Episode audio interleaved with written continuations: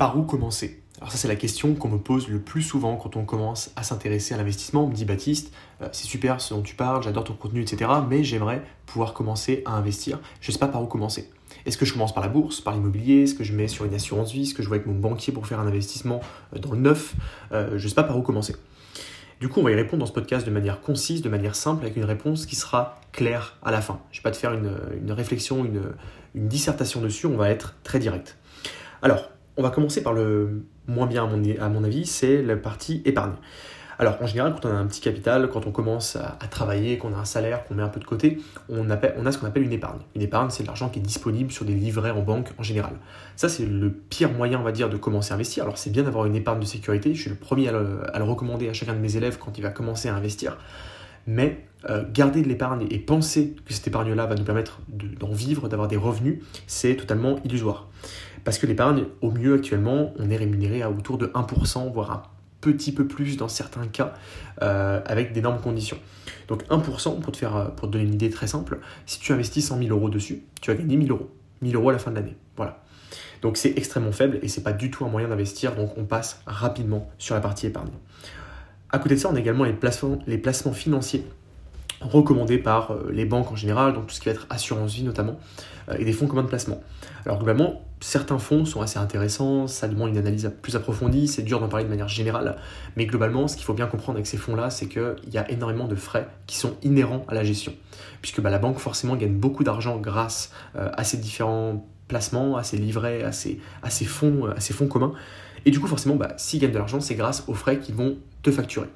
Ces frais-là vont quand même bien réduire la rentabilité potentielle que tu peux en espérer. Alors ça reste intéressant dans certains cas, mais globalement, moi je ne commence pas, je ne recommande pas pardon, à une personne qui commence de se lancer directement là-dedans parce que clairement, si on veut en vivre, si on veut générer de vrais revenus avec ça, ça va prendre beaucoup de temps et ça va être assez compliqué puisque les frais vont venir diminuer grandement la rentabilité.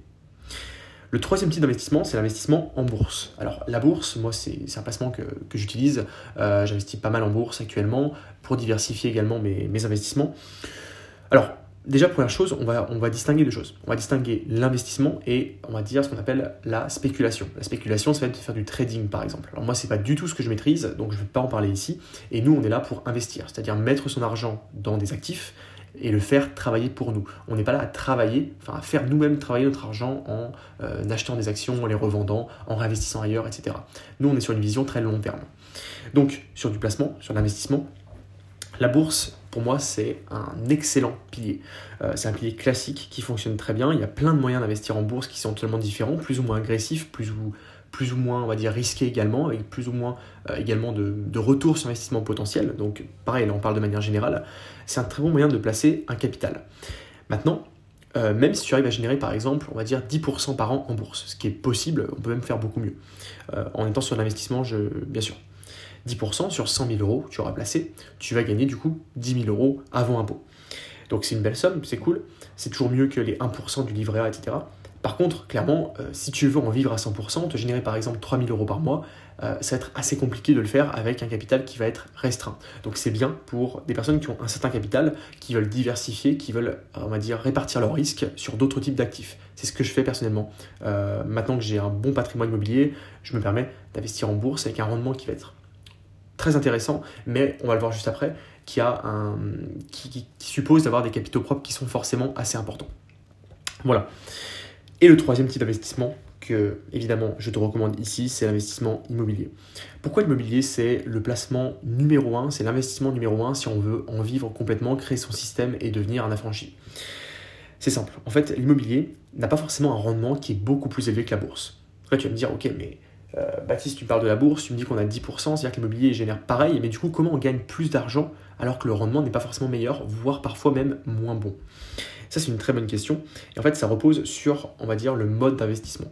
La bourse, c'est 100% de capitaux propres. C'est-à-dire que tu vas mettre ton argent personnel dans la balance.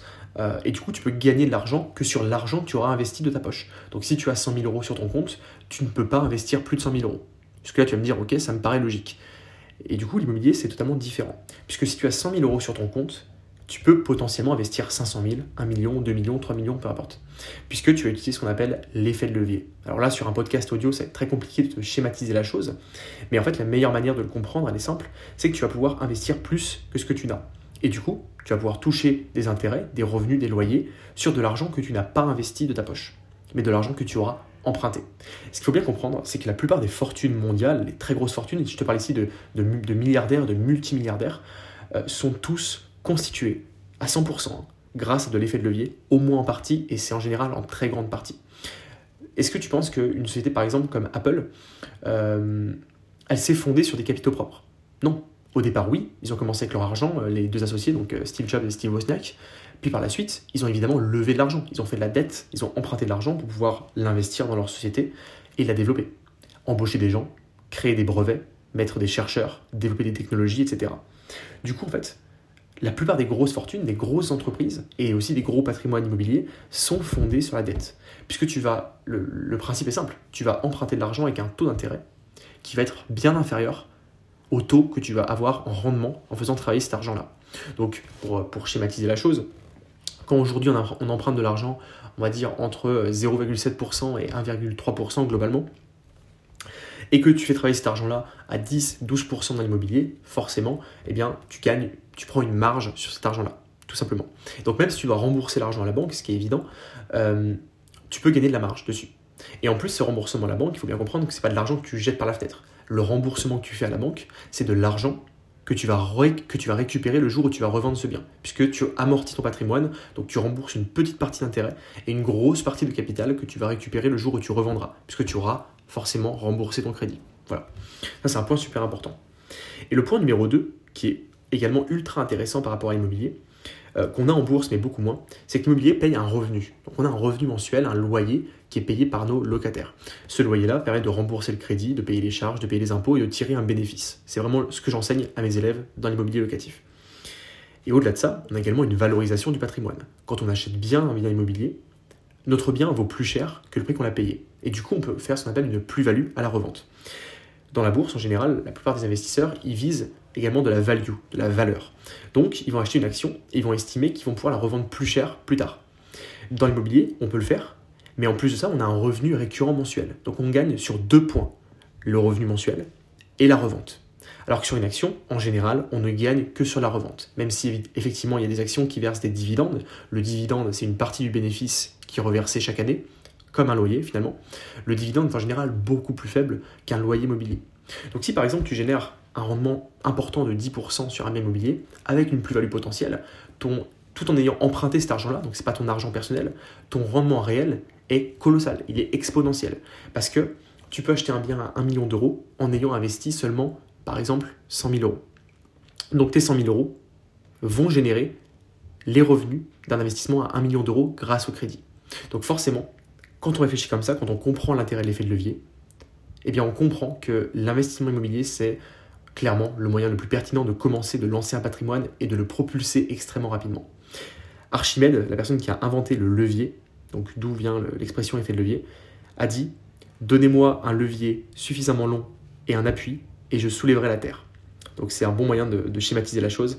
Euh, un bon levier peut permettre de tout soulever et du coup de créer des patrimoines qui sont exponentiels quand on transpose ça à l'immobilier et à la partie financière. Et c'est pour ça que la plupart des fortunes se sont basées sur l'effet de levier pour créer euh, bah, des, empires colossaux, que ce soit en entrepreneuriat ou également en immobilier.